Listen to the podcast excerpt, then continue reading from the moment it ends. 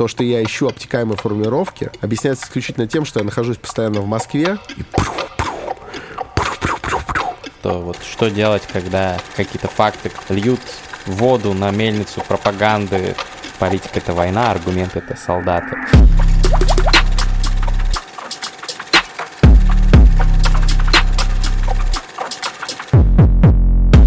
Друзья, всем привет! С вами, как всегда, подкаст об инсайтах, исследованиях и трендах «Терминальное чтиво», лучший в этой вселенной. С вами его ведущие из Москвы на проводе со студии Фабума Рекордс Александр Форсайт и я из Турции Каша, это такой город на юге Турции, Гриша Мастридер. Соскучились э, по вас, и у нас супер злободневная тема, супер э, противоречивая для многих, резонансная, которую мы не можем сегодня не обсудить. Что это за тема, Александр? А, тема у нас удивительная такая. Турбо-подкаст э, на турбо скажем так, турбо-животрепещущую тему. Э, я ездил в город Херсон, если без обиняков, я возил э, с ребятами гуманитарную помощь в Херсон. То есть я бывал там лично, и я думаю, что сегодня имеет смысл об этом поговорить и что-то рассказать. Но сегодня, кстати говоря, выпуск будет строиться достаточно нестандартно для нас. И я думаю, что Гриша сможет чуть-чуть э, развернуть концепцию сегодняшнего выпуска. Да, ну для тех, кто не в курсе, э, Херсон это украинский город, сейчас оккупированный э, российскими войсками занятый, и там, соответственно, есть люди, в часть из которых нуждается в гуманитарной помощи, естественно, существенная. Вот. Но вопрос как бы неоднозначный, да, потому что вот когда Александр туда ездил э, и вернулся оттуда и написал пост об этом, пришло очень много людей, которые стали его обвинять в том, что как же так, он поехал на оккупированной территории, он нарушил госграницу Украины, не является ли это помощью там российскому режиму, не является ли это поддержкой э, российской агрессии, российского нападения, вот это все интересные, конечно, вопросы. У меня э, мы с Александром уже обсуждали эту тему, естественно, после того, как он вернулся, да и до этого он мне писал, что вот, нахожусь там-то, там-то, делаю то-то, то-то. А, но много что Александр мне еще не рассказал. И даже если мы не дружили с Александром, даже если мы вместе с ним не вели этот замечательный подкаст, если бы это был абстрактный какой-то чувак, который бы съездил с гуманитарной помощью в Херсон, ты, или просто съездил бы в Херсон, побывал там вот э, э, практически на линии фронта, можно сказать. У меня было бы миллион вопросов к этому человеку, миллион сомнений, довольно много скепсиса. И понятно, что у меня, например, нет э, сомнений в каких-то моральных качествах, Александра. Но, тем не менее, я буду задавать вопросы и такие, будь, как бы острые, будь, которые да. могут возникнуть у нашей аудитории, которые, которых, у которых может, могут возникнуть сомнения, могут они подумать, что ты продался, как там написали тебе в комментариях или еще что-то. Так что это будет такое, скорее, вот э, журналистское, можно даже сказать, интервью, хотя и с элементами подкаста, потому что свои мысли мы тоже будем здесь высказывать оба будьте беспощадны, как сказал э, Рашфор, и не, или, или даже сам кардинал Ришелье Миледи, отправляя ее в Лондон. Он сказал, будьте беспощадны. Вот э, и ты, пожалуйста, будь. Но, кстати говоря, мне хотелось бы сразу, во-первых, э, на двух пунктах сосредоточиться. Ты, во-первых, сказал, что мне кто-то там написал, что я продался. Вот такого коммента я не встречал. Так что, может, может ты его где-то ну, видел? Ну, у меня, я у меня, в, у меня писали, во всяком случае, мне в личку писали многие мои подписчики после этого. А как же так, там продался? вот все такое. Ну, да, да? Если, если бы за такие вещи платили, вот, там скорее э, вкладываются собственные деньги. Но это мы тоже еще обсудим. Я надеюсь, ты задашь и про это вопрос. А второй ты сказал, угу. что это какой-то вопрос спорный, э, действие спорное, как-то так ты сказал, э, то есть поехать туда. Для есть, многих людей. Да, я для многих виду, людей. Я хотел бы просто сразу расставить точки над «и». Для меня это действие бесспорное. Я не испытываю каких-то колебаний по поводу того, правильно ли я поступил. То есть сейчас не будет, знаешь, такого э, сеанса Э, какой-то интроспекции, я не буду, знаешь, вглядываться э, в глубины своей души и искать э, ответ на вопрос, правильно ли я что-то сделал. Я считаю, что я все сделал абсолютно правильно. Вот. С этих позиций буду тебе отвечать. Но главное, что произошло? Что, что такое было сделано? Ребята из общества «Будущее» Вот, сразу. Вот, первые, первые пуканы начинают подрываться. Ну, то есть те, которые еще не подорвались от самого факта, что я был в Херсоне, вот, они начинают подрываться сейчас, потому что многие осуждают общество будущее за их а, такую достаточно правую повестку и так далее. Но так или иначе, ребята из общества будущее, многих из которых я знаю лично, и знаю их в первую очередь как честных людей, что самое важное. А, самое важное, когда собираются какие-то средства или какие-то вещи, короче, какая-то гуманитарная mm-hmm. помощь, когда собирается, самое главное, чтобы э, люди были, которым ты можешь доверять в плане, что ничего не будет украдено, перепродано, слито куда-то. Что вот если они заявили, что это помощь, там, не знаю, больным э, людям, э, которые там в больницах, находится, да, что это вот именно туда и направится. В этом смысле надо быть всегда уверенным в людях, и очень полезно личное э, представление о том, с кем ты имеешь дело. И вот ребята из «Общества будущее» собрали медицинский груз э, на полтора примерно миллиона рублей. Вот, это лекарства. В основном такие лекарства из списка первой необходимости. Причем которые, э, которые формировались, вот эти вот списки, при непосредственном участии соцработников э, оттуда, с Украины. То есть э, люди конкретно запрашивали определенные лекарства в определенные города. Конкретно Херсон и Мариуполь. И когда эта помощь была собрана, это достаточно много, сам понимаешь, и это было довольно тяжело, кстати говоря. Я принимал некоторое участие и в э, покупке, в закупке этих всех лекарств. Э, конечно, хотелось купить их оптом, но обнаружилось, что сейчас оптовики такие объемы отгрузить зачастую не способны, но, во всяком случае, не могут это сделать в сжатые сроки. А лекарство такая штука, что ее надо а, отвозить оперативно, понимаешь, потому что иначе она уже будет не нужна тем людям, это помощь, для которых она запрашивалась. И пришлось собирать буквально по аптекам, причем последние вещи докупались уже в последние какие-то деньки, то есть уже, знаешь, Краснодар, и приходит сообщенька в Телеграм, что вот поищите еще вот там, не знаю, инсулин. Поищите инсулин, это вообще больная тема. Ты наверняка знаешь, инсулин без холода не держится. И если э, он полежит в тепле, он стремительно утрачивает свои э, инсулиновые свойства. Соответственно, если, сам понимаешь, в городе проблемы с электричеством, перебои, то инсулин вполне может э, протухнуть.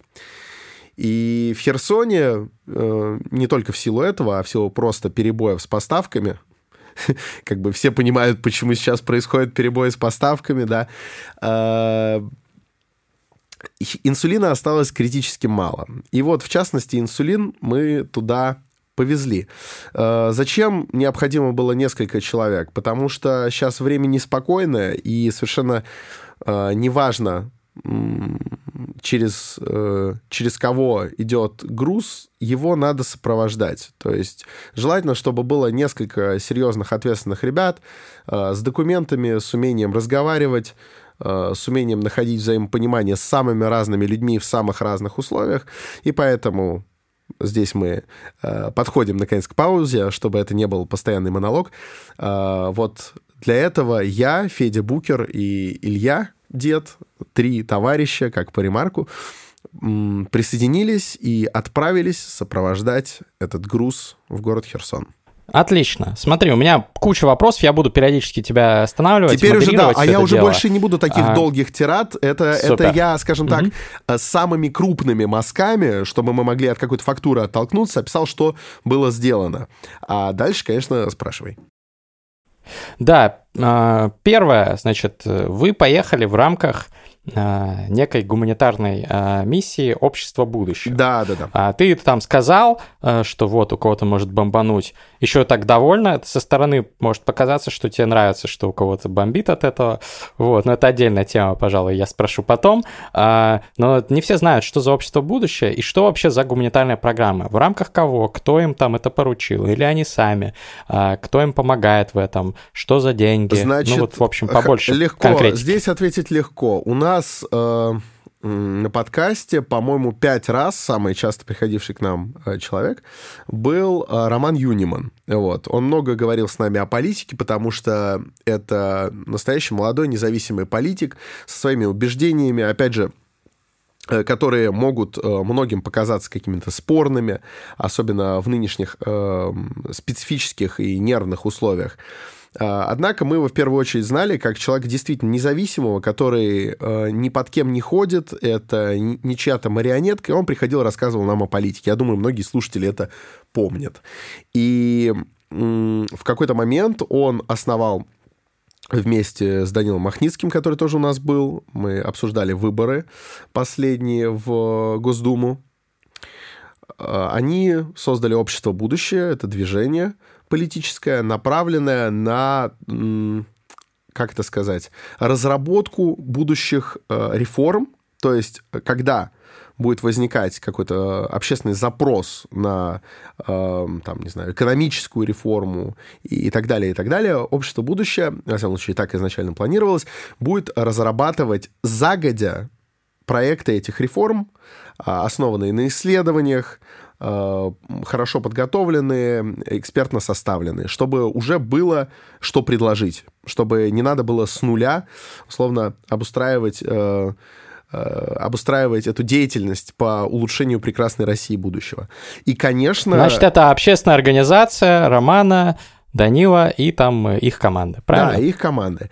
И, конечно, когда начались военные действия, то Рома и Даня совершенно не могли остаться в стороне и стали организовывать э, такую вот гуманитарную миссию.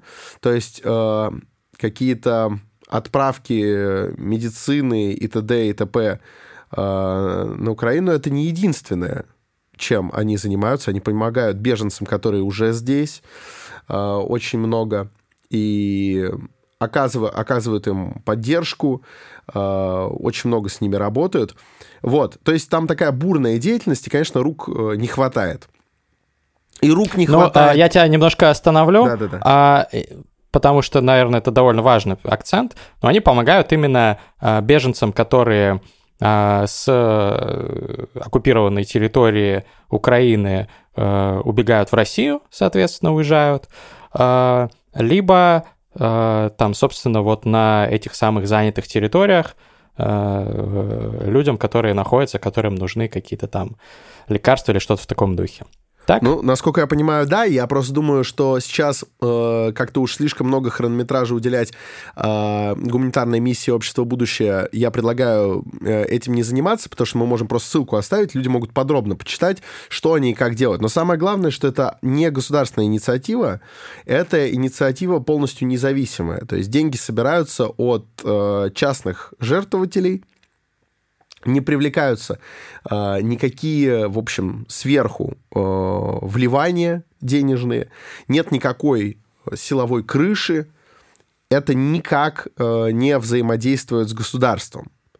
Мне кажется, что это важно, потому что когда мне говорят, что, там, не знаю, вот вы э, ездили, да, значит, вы сотрудничаете с каким-то там кровавым режимом и так далее – совершенно с этим не согласен. Мы это еще поподробнее, я надеюсь, с тобой раскроем.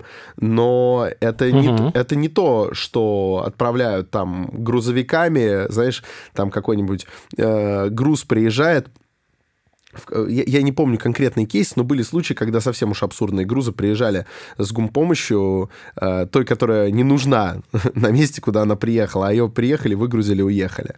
Нет, э, это вот та самая точечная помощь, о которой мы с тобой, помнишь, еще говорили, когда обсуждали, что можно сейчас делать, чтобы чувствовать себя не на обочине, чтобы чувствовать, что ты помогаешь людям.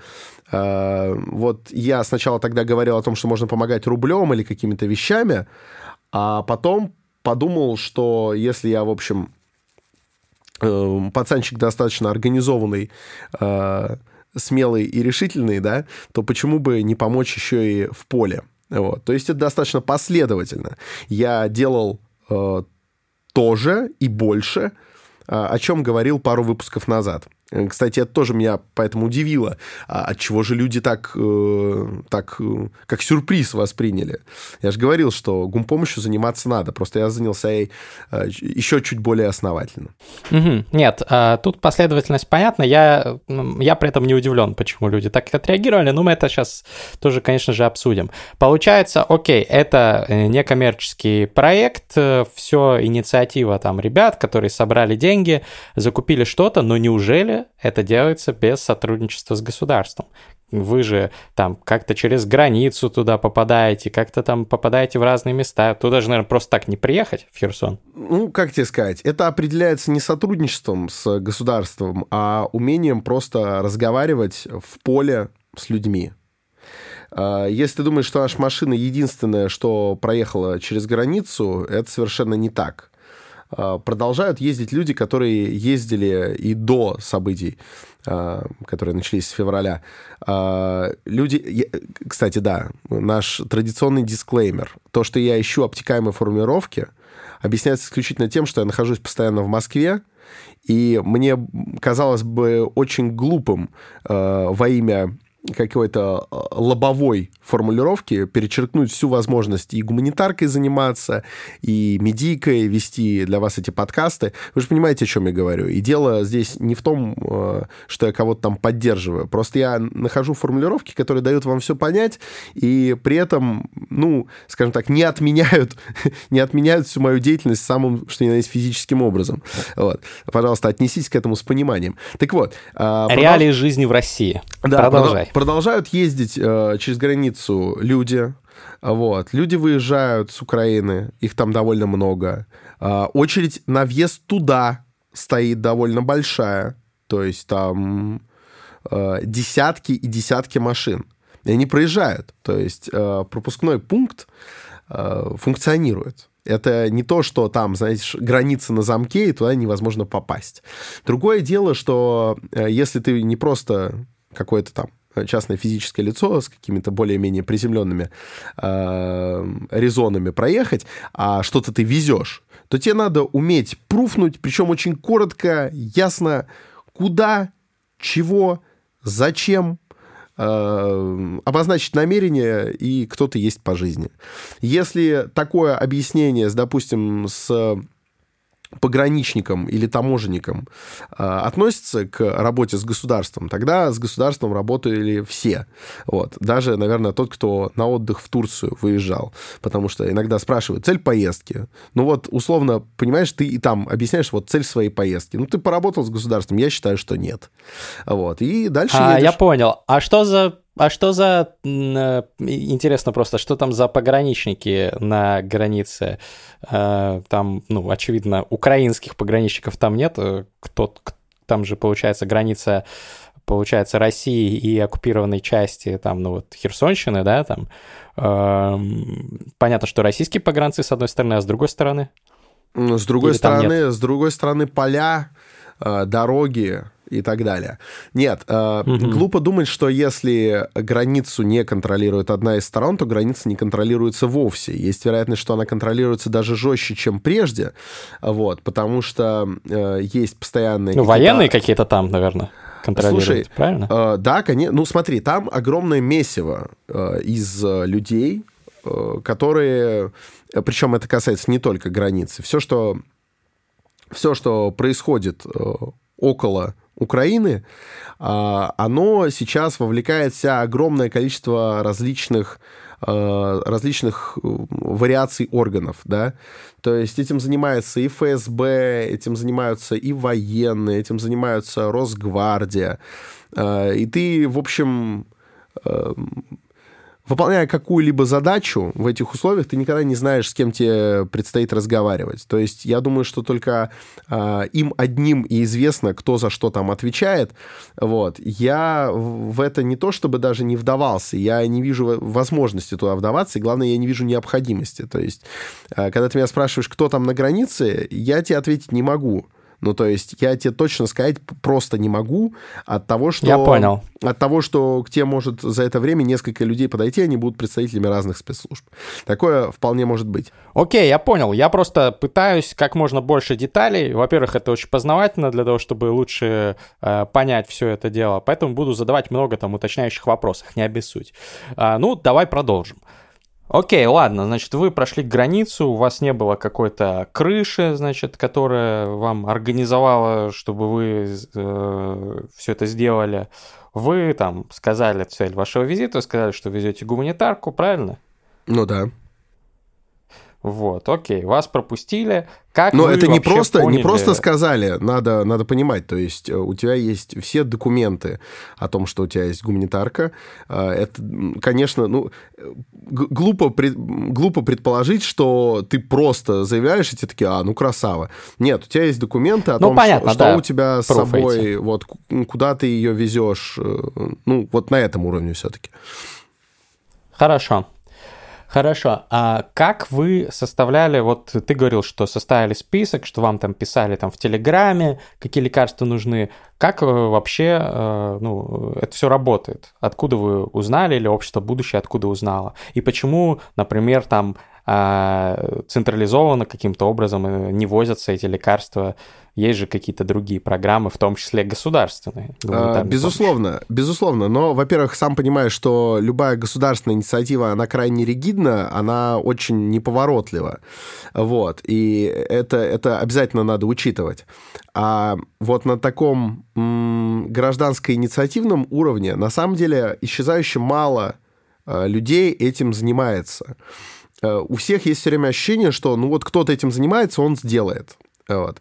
А городов, э, городов, находящихся на данный момент под контролем вооруженных сил Российской Федерации, ну, немало, немало. И, соответственно, поставки туда э, с территории э, Украины, они практически прерваны. То есть гуманитарная помощь нужна очень много где. Кстати говоря, здесь на секунду отклонимся, чтобы долго не висел этот вопрос у людей. Очень многие возмущались, особенно в комментах э, под моим кратким отчетом об этой поездке, что, дескать, а чё? А по чьей вине-то эти поставки прерваны? Чё ты не говоришь? А чё? Вот, вот не было бы э, вашего этого, значит, э, участия в судьбинушке э, нашей страны, вот и гуманитарку бы возить не пришлось. Это бесспорно. Я, я не могу с этим поспорить нисколько. Я просто предлагаю мыслить дальше. Э, Я в данный момент никак не могу э, сказать руководству э, армии России, типа, ребят, пропустите с украинской стороны э, гуманитарные грузы. То есть даже если я буду громогласнейше к этому призывать, э, этого не произойдет. Во всяком случае, этого не произойдет сразу. А лекарства нужны, как я уже говорил, вот они нужны.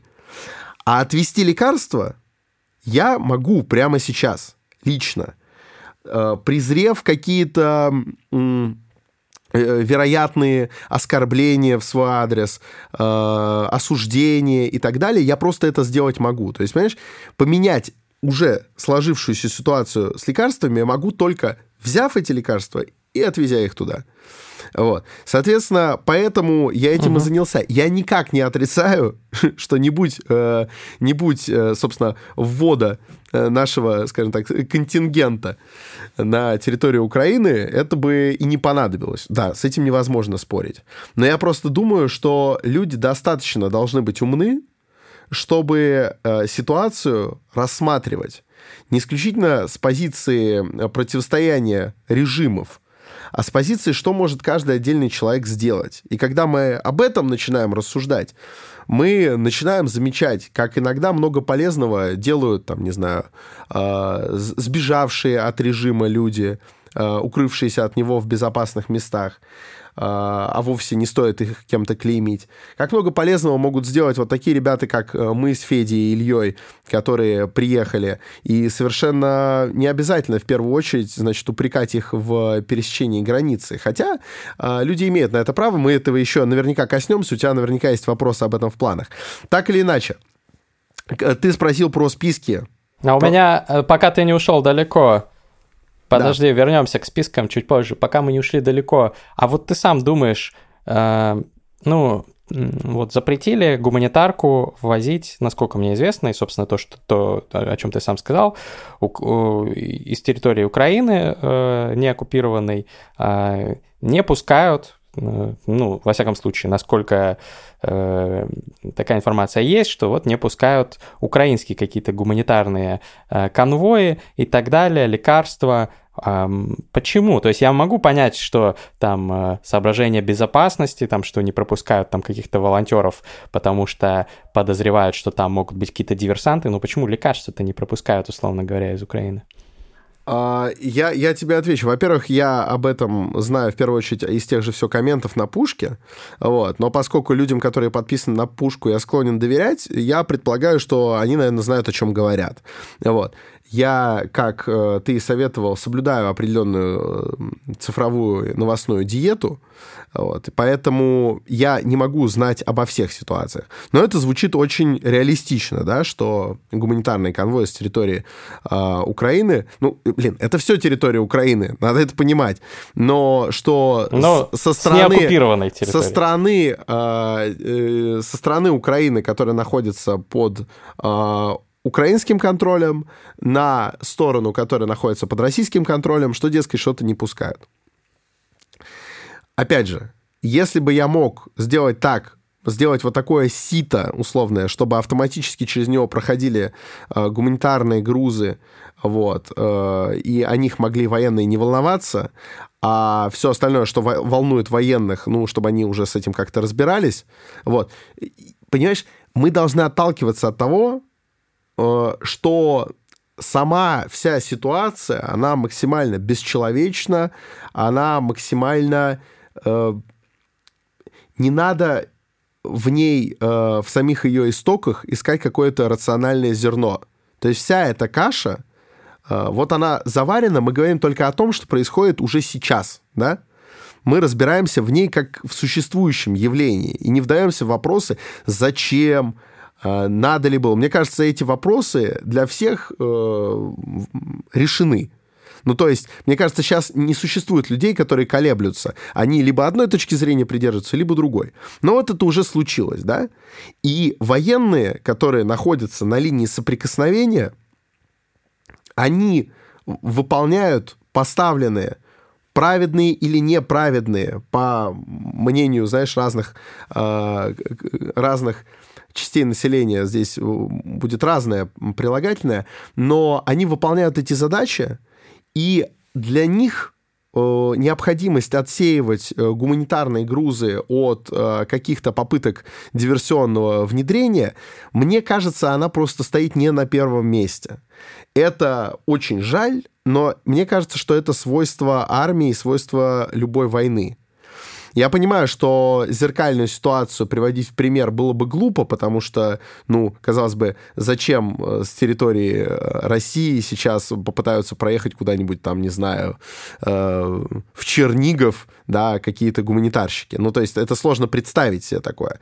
Но если бы это почему-то вдруг произошло, и кто-то в России, знаешь, там какой-нибудь сочувствующий либерал собрал бы гуманитарный груз и захотел бы отвезти его в Чернигов через линию соприкосновения, я более чем уверен, я не могу этого, я не могу подтвердить это фактом произошедшим, но я абсолютно на 100% уверен, что этот человек э, при попытке э, пересечения линии соприкосновения, скорее всего, был бы трупом, но если нет, то не был бы пропущен был бы развернут. Ну, это чуть другое, это некорректное, на мой взгляд, сравнение, потому что эти вот э, ребята украинские, которые пытаются провести гуманитарку, они везут э, из своей страны в свою страну. Я же сказал, я же сказал, территорию. здесь будет Поэтому немножко... не совсем корректно. Я же сказал, будет немножко не, неправильным да. здесь отзеркалить, потому что, казалось бы, да, да, зачем? Это будет человек из другой страны. Да, э, бесспорно. Я просто скорее про э, свойство такого явления, как линия соприкосновения. А это не... Э, это не шлагбаум возле твоего ТЦ. Там, там совершенно другой режим действует. Там э, в другом состоянии люди с другими приказами и с другой установкой Ну, это работать. понятно, Но все равно есть, э, как бы, я уверен, что прецеденты, в том числе в войнах, современных, э, когда устанавливаются там гуманитарные коридоры, через которые возят э, даже через линию соприкосновения, и при этом создается ощущение, я опять-таки там не супер погружен в, во все новости, потому что я стараюсь избегать их читать, но я видел несколько там материалов на тему того, что было э, с нашей стороны, с российской, не было никакой, никаких попыток там идти навстречу, пропускать там гуманитарку, что провозили лекарства, что как бы, конечно, огорчает. Слышать, но слышать это... мы можем разное. Но, во-первых, как ты правильно сказал, сейчас... Это все сейчас обсуждение, во-первых, на уровне, что мы с тобой слышали, и мы не можем, вот знаешь, взять и пруфануть однозначно как-то. Это раз. А, при этом я не оспариваю, что, скорее всего, оно так. Я просто хочу э, попросить, попросить Э, э, при незримом присутствии наших с тобой слушателей, угу. чтобы я сейчас отвечал за свои действия, а не за действия военных, не за действия режима и не за действия государства. Почему? Потому что если угу. я рассказываю про свою поездку, то мы можем с тобой довольно много при этом спекулировать о том, типа, как жаль, э, пропускаются грузы или не пропускаются, вот, как хорошо бы было, если бы они пропускались. Знаешь, э, э, давай я это превентивно скажу, как дисклеймер, и мы уже можем даже к этому не возвращаться. Будет замечательно, если грузы будут пропускаться. Будет замечательно, если вообще перестанут гибнуть люди. А, будет замечательно, если там, не знаю, детям, которые без инсулина от диабета загибаются, вдруг вообще не то, что им привезут инсулин, а чтобы им перестал быть нужен инсулин, и чтобы они изучились. Я вот этого всего очень хочу. Но, к сожалению, ничего из этого э, напрямую от меня не зависит. При этом я открыто заявляю, и тем людям, которым важно, чтобы я это заявил, я заявляю, это было бы супер. Если бы гуманитарная помощь пропускалась отовсюду вообще. Вот инопланетяне пришлют гуманитарную помощь, и чтобы она тоже пропускалась. Это было бы очень хорошо. И хорошо было бы, чтобы она не была нужна. Базару нет. Но мы столкнулись с ситуацией, когда она там нужна, а гум коридора нет. Вот. И тогда Александр Форсайт э, Федя Букер. Ну, понятно. И Илья а... Дед э, при содействии общества будущее садятся и э, организуют этот гуманитарный коридор. Вот и все. Хорошо, хорошо. Я, если что, задаю вопросы, которые там Возможно, для меня тоже э, могут быть очевидными ответы на них, но тем не менее, которые не могу не задать. А, давай тогда дальше. А, по поводу того, как вы узнали а, о том, какие лекарства нужны, как это все организовано. Если можно, вот детально, по пунктам, откуда вы получаете информацию о том, какие лекарства нужны, с кем вы контактируете из Херсона, кто вас туда позвал призвал варягов? А, значит, ну, технически нас, получается, никто прям не призвал. То есть для того, чтобы кого-то признать, надо знать, что это кто-то может прийти, ты понимаешь? Для того, чтобы заказать где-то убийство, надо знать, э, значит, кто, кто их э, выполняет, да? А, поскольку такой эм, массивный груз лекарств был отвезен э, нами впервые, и я уверен, не последний раз, э, это нужно было, скажем так, с нуля организовывать. Я надеюсь, что э, благодаря нашим усилиям и благодаря усилиям ребят это получится более-менее поставить на поток, и я уже ну, слышу, что это получается. Но, понимаешь, мы как первопроходцы должны были организовываться, э, знаешь, в условиях повышенной неопределенности. Э, до нас э, Херсон съездили другие ребята, которые, ну, из той же организации, вот, отвезли туда какую-то такую базово понятную гумпомощь, там и продуктовые наборы, а, и лекарства, ну, скажем так, знаешь, то, что ты можешь сам предположить, что нужно везде и всегда и всем. Вот, отвезли туда и выстроили там а, контакты, с местными соцработниками. Вот. Сразу оговорюсь, я никого не буду называть, но не по той вовсе причине, что хоть кто-нибудь из них э, делает э, хоть что-либо противозаконное. Ни в коем случае. Люди выполняют свою миссию. Это жители Херсона. это те, кто и так занимался социальной работой, невозможно за... Граждане Украины. Невозможно за, э, невозможно за пару месяцев э, стать с нуля Э, ориентирующимся в городской жизни соцработникам. Это люди, которые выполняют этот функционал, которые стараются, которые э, не теряют присутствие духа и продолжают этим заниматься. Но, что очень важно, э, сейчас кого угодно называть, кто выстраивает какую-то коммуникацию, занимается реальной деятельностью, это э, всегда играть с огнем, потому что мы не можем отрицать, что среди разных ответственных, особенно кабинетных, которые нисколько в полях не работают, а только вот протирают штаны и э, чувствуют необходимость показать свою какую-то полезность, да, а, они, ну, у них классически бывает синдром вахтера. Ничего плохого не происходит, а вообще происходит только хорошее. И любой жопе может прийти в голову, что этот процесс нужно как-то, там, не знаю, сильнее контролировать, что это должно как-то плотнее согласовываться с каким-нибудь вышестоящим руководством. У руководства еще меньше времени, они еще э, больше о себе думают. Короче говоря, э, любая, э, к сожалению, конкретика может людям помешать делать их работу.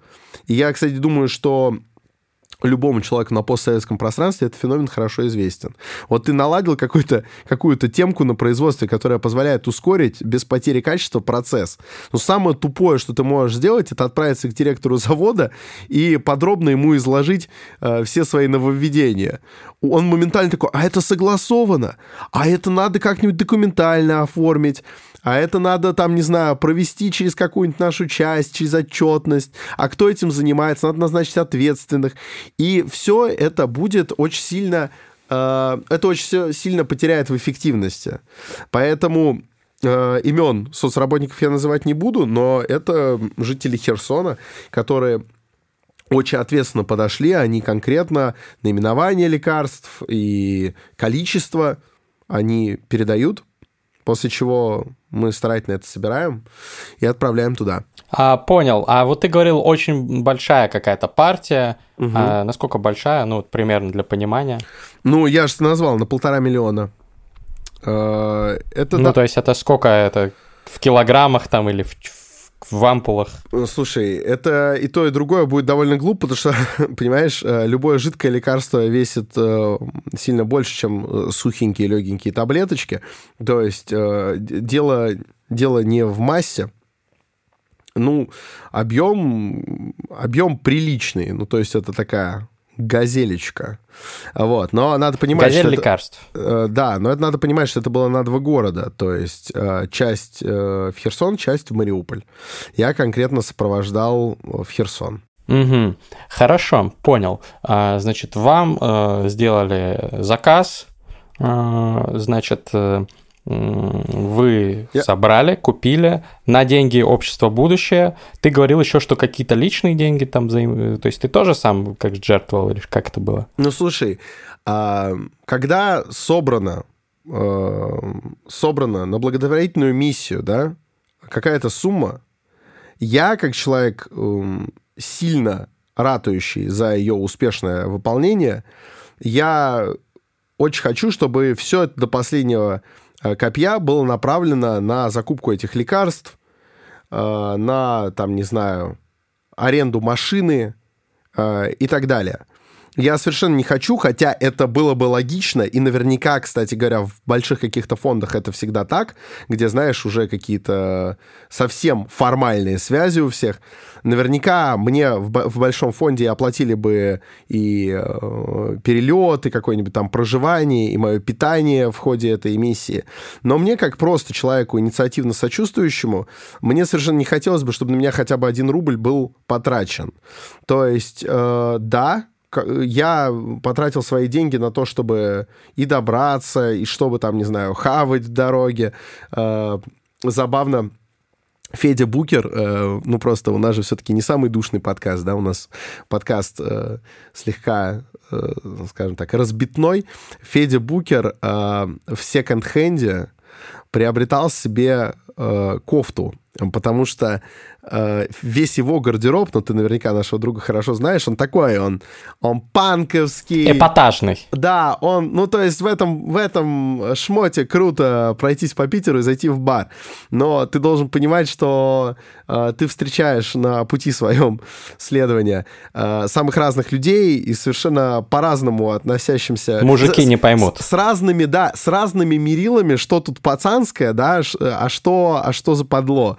Вот. И поскольку совершенно не хотелось э, тратить время на объяснение каких-то вот таких вот э, вопросов, вот, Федя Букер решил приобрести себе нейтральную кофту. Приобрел кофту Mitsubishi Motors, Mitsubishi, Mitsubishi, конечно. Вот. И эта кофта тоже была, естественно, оплачена из наших средств. Вот такие вот траты, ну да, что-то свое, что-то свое вкладывается.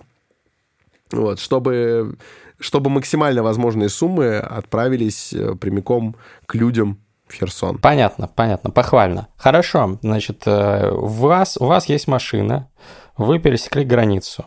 Вы едете, ты сказал Херсон и Мариуполь, но вы только в Херсон ездили, правильно? Ну, лично я ездил э, только в Херсон. То есть в Мариуполе я не был, да. Окей, э, то есть кто-то другой был в Мариуполе, но ты там не хочешь выдавать все подробности.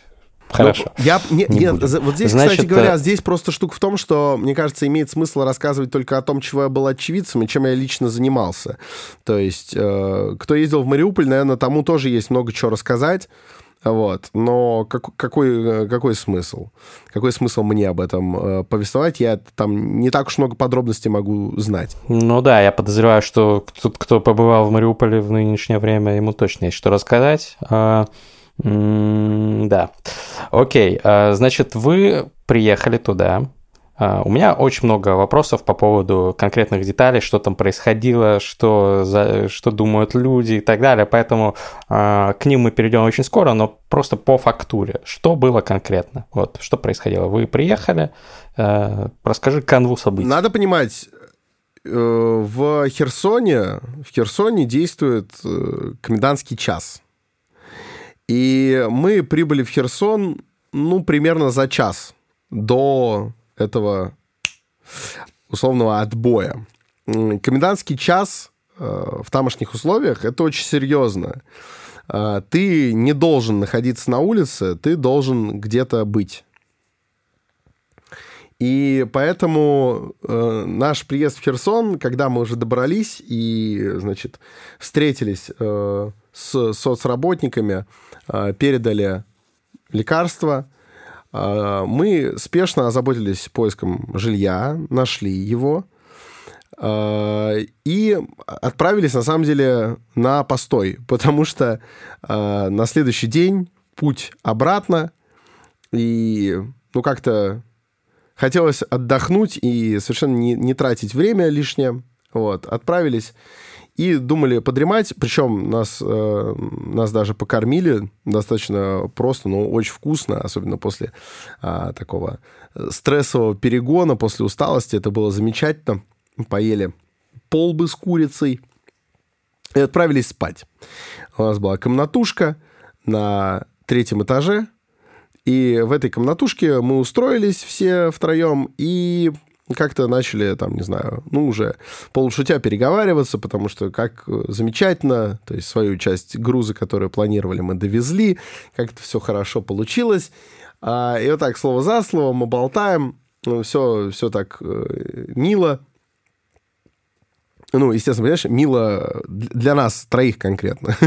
то есть, что мы такие, ну, слава богу. Ну, то есть, ты едешь, ты, ты должен понимать, э, это такая легкая эйфория, которая вовсе э, не потому, что ты легко относишься к происходящему, но просто когда ты много часов едешь по дороге э, в воронках от снарядов, покоцанная очень дорога, видишь э, ряд неоспоримых доказательств присутствия здесь вооруженных сил на, на обочинах э, и так далее. Вот когда ты все это видишь, и ты уже куда-то добрался, и человеческий мозг, он вообще склонен, знаешь, начинать где-то чувствовать себя в безопасности. Это еще с тех времен, когда ты в берлогу забился, какую-то пещеру, и вот такой, о, кайф, ночлег, м-м-м, Хорошо. И да, за пределами пещеры ходят саблезубые тигры, все очень страшно, э, но ты как-то расслабляешься. И вот мы стали расслабляться, и расслаблялись мы ровно до 11 часов вечера, примерно когда э, начались салюты вот эти. Очень похожие на фейерверки, когда кто-то в соседней девятиэтажке празднует свой день рождения. Но это не день рождения, это град. Как вот. для вас это ощущалось? Э, град, э, град наш или, или как?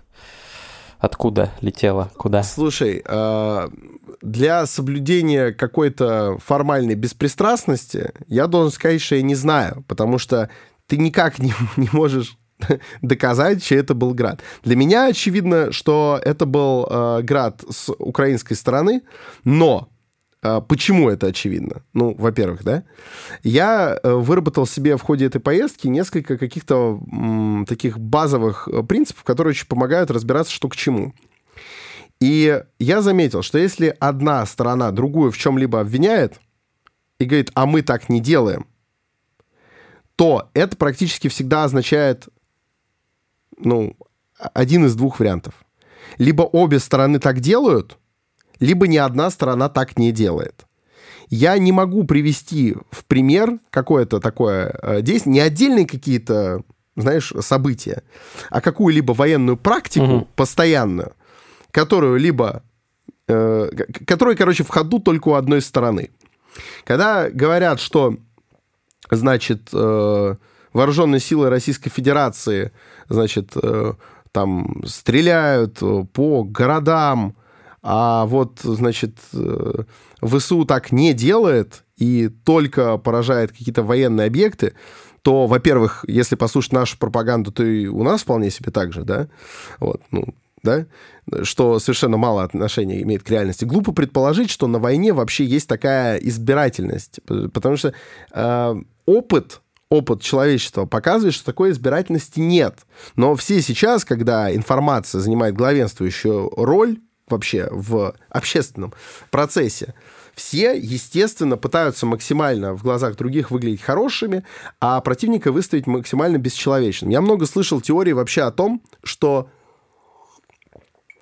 что Россия сама по себе, значит, э, чем-то стреляет, э, причем трофейным, чтобы сказать, у нас же на вооружении такого нет, это вот украинское, да, вот, стреляет сама по себе, чтобы потом можно было обвинить э, ВСУ в, в нарушении каких-нибудь там конвенций, в значит, действиях, э, направленных против человечности. Мне кажется, это для военных условий, таких постоянных, непрекращающихся, слишком какой-то такой сложной многоходовочкой. Это такая очень какая-то сомнительная надстройка, потому что если э, поприсутствовать и понять, что что-то на город летит, э, ПВО это сбивает.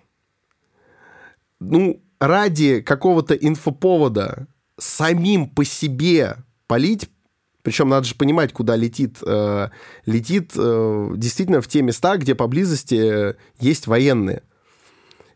Ставить своих под вероятный удар, потому что что-то может проскочить ради того, чтобы можно было обвинить. Ну, наверное, наверное, возможно, что это так происходит где-нибудь, когда-нибудь. Наверняка были такие прецеденты в истории. Но, опять же, очень странно э, с уверенностью заявлять, что вот а другая страна таким никогда заниматься не может. Ну, это, это нелепо. Короче, когда я много об этом думаю, э, для меня становится более-менее очевидно, что вот кем город занят,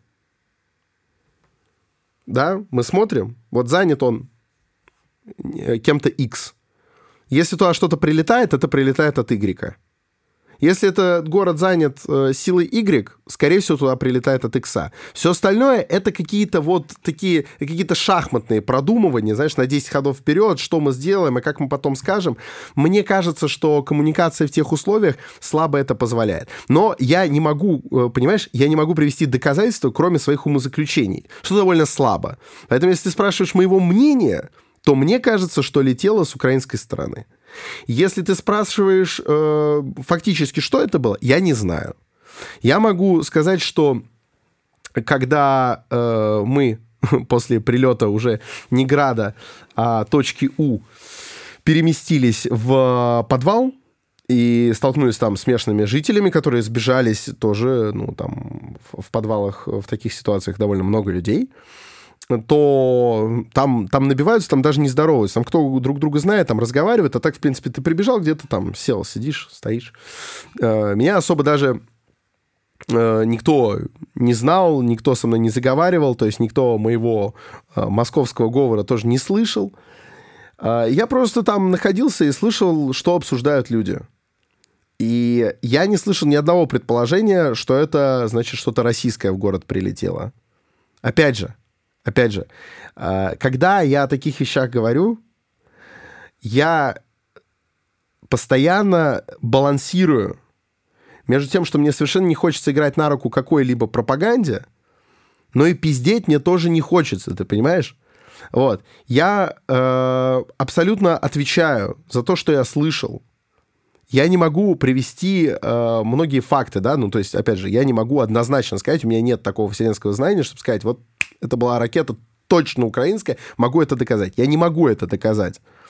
Но если ты спросишь о подавляющем мнении людей, ну, то есть я других не слышал, хотя они, скорее всего, есть просто. Их не было ни в моем подвале, ни на следующий день утром, когда мы гуляли по городу. Мы решили чуть-чуть погулять перед отъездом обратно ходили, а люди собираются вокруг э, зданий, из которых повылетали стекла, значит, хрустят э, подошвами ботинок по этому самому стеклу, и, естественно, что-то обсуждают.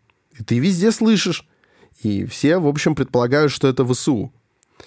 И это звучит... Ты не думаешь, что это результат э, российской пропаганды? А, я расскажу короткую историю. Недавно был э, в Каше, здесь, в Турции, на вечеринки в заброшенном аквапарке. Вот, там, э, значит, очень много обсуждалась война, много было русских, украинцев, и была девушка э, из Луганска. Э, она уже там давно не живет, но довольно регулярно приезжала и после 2014 года туда, и она говорила, ну, вот ее расспрашивали все, как вообще там люди, поживают, э, поживали до начала войны, как они к этому всему относились. Вот. И она говорит, каждый вот полгода приезжаю, и все больше и больше видно, как вот российское телевидение работает по ним. Что вот mindset, э, так скажем, меняется, там риторика меняется, слова, которые они используют там в отношении там украинских каких-то деятелей меняются. То есть, ну, типа, совсем другие люди, там, приезжаешь через полгода, они там уже, да, блядь, там, э, радиоактивный пепел там, ну вот и все такое начинается. Вот, ты не думаешь, что поэтому эти люди так убеждены, что по ним стреляют украинцы? А, слушай, причин, причин может быть много. Я ни, ни в коем случае не хочу э, сводить на нет э, роль пропаганды. Но ты меня спрашиваешь, да, о моих предположениях. Мне, кроме разговоров местных жителей, и моих собственных каких-то ходов мысли оттолкнуться больше не от чего. Вот. Я не вижу смысла, я не вижу смысла в таком действии, как э, стрельба по себе, вот, э, для того, чтобы потом э, можно было скоренько, значит, услышать среди местных жителей разговор о том, что это Украина долбанула. Я в этом вижу очень мало какого-то профита. Может быть, я недостаточно стратегически мыслю. Я же тебе говорю, я не могу утверждать. И, конечно, какая-то пропаганда, а, безусловно, работает, но вот насчет пропаганды, еще один кек. Я э, там, находясь, а, некоторое время посмотрел канал «Луганск-24». А, это лучшее, лучшее объяснение, такое наглядное пособие – почему мы а, определенно ну, намного слабее в информационной войне. То есть даже не почему, а вот это, это эссенция, эссенция э, я даже не знаю, как это описать. Вот мне кажется, это, то, это невозможно описать. Вот есть несколько вещей, которые невозможно описать из тех, что э, я испытал в этой поездке. Во-первых, невозможно описать ощущение от прилета э, по соседнему зданию точки У. Реально, это невозможно. Причем я так понял, что ее таки сбили просто очень поздно, потому что она там на парашюте была, ее как-то, э, видимо, проморгали, и она взорвалась на уровне примерно шестого этажа. Вот, опять же, из того, что я там слышал. Ну, это логично, потому что иначе я видел бы какую-нибудь э, ядрючую воронку. А так просто жмыхнуло, что э, ощущение, как будто тебя очень мощным таким низкочастотным басом так вот тряхнуло. То есть, знаешь, на концертах с хорошим звуком там басы вот работают по твоим внутренним органам. Ты вот прям чувствуешь, как у тебя внутри... Uh-huh. Вот. И вот умножь это, не знаю насколько, но очень намного. То есть ты, это настолько нечеловеческий звук и ощущения, кстати говоря, э, слушатели с Украины, я думаю, что для вас это уже гораздо больше подается описанию, вы сейчас, наверное, по-доброму посмеиваетесь, о, блин, вот человек один раз это э, ощутил на себе и уже рассказывает как про что-то невероятное, мы так два месяца живем, э, больше даже я э, этим даже не то, что нисколько не обесценю, я этим хочу подчеркнуть. Я вообще не знаю, как э, человек при, привыкает ко всему, но это, конечно, это, это запредельное чувство. То есть это настолько именно за пределами твоих э, нормальных ощущений, что ты даже не воспринимаешь это как просто громкий звук. Это, ну вот просто вот мир пошатнулся. Так, вот. Настолько, что ты даже не пугаешься в этот самый момент, Uh, даже тебя разб... начинает разбирать очень глупый, не к месту смех, ты такой, о, о, о, вот это да. Ну, то есть до этого как-то там папах, папах, папах, и ты очень впечатляет. Это первая вещь, которую я не могу описать. Э, слышь, я даже скатываюсь до какого-то звукоподражания. А вторая вещь, которую я не могу описать, это передача на Луганск-24.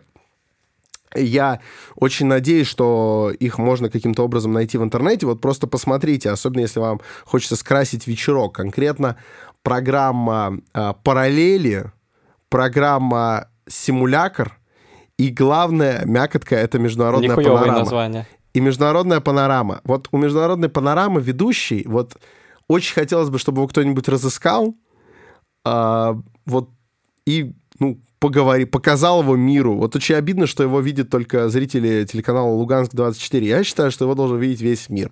Вот этот человек с обложки журнала А это Тигран Кеос, Кеосяян на минималках? Нет, брат, Тигран Кеосаян по сравнению с ним выглядит как, во-первых, максимально приемлемый, приличный человек. Хотя нет, кстати. Нет, Тигран Киасаян мерзкий. Он омерзительный э, э, гад. Он вызывает отвращение, и он такой э, пакостный клоун, да? Ведущий международной панорамы на Луганск-24. Он не таков он, а, он является собой в некотором роде даже противоположность. Во-первых, он не гримасничает э, и не совершает ужимок. Он сидит как влитой. Во-вторых, он, по-моему, во фраке. Э, ну, то есть, ну, если я правильно понимаю, то это фрак. Он во фраке при бабочке с воротником-стоечкой. Ну, это, это серьезный человек. То есть, знаешь, не каждый день ты увидишь человека такого, такого наряда. Вот он одевается, как в лучших домах. И он рассуждает.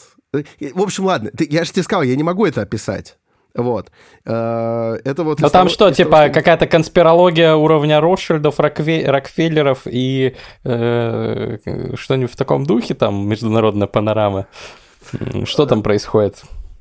Да, нет, нет, нет, там там берут э, какое-нибудь э, мировое событие э, и, значит, там, не знаю, какое-нибудь заседание Европарламента, да, а, выделяется какая-нибудь фигура какого-нибудь, э, видимо, европарламентера, называется во всеуслышание его имя и фамилия, и потом вспоминают какой-нибудь застарелый скандальчик с, с его участием, чем он был отмечен. В общем, это как, э, как информационная война, это невероятно слабо, но как средство развлечения, но это даст фору и России 23, и, э, значит, э, депутату Наливкину. Ну, то есть вот никакие э, приколы про э, телевидение не идут в сравнение еще хотя бы потому, что Луганск-24, они там абсолютно серьезные.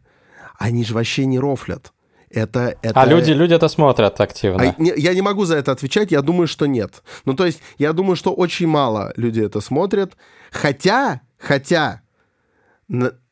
Слушай, вот, а вообще у меня вопросы ко всему региональному телевидению. Хоть Луганск-24, хоть всякие местные телеканалы по регионам России. Я когда на них натыкаюсь, ну вот тот же вопрос, ну вот люди вообще это смотрят? Ну, наверное, да. Думаю, да. Ну, это страшно. Думаю, да. Вот это страшно.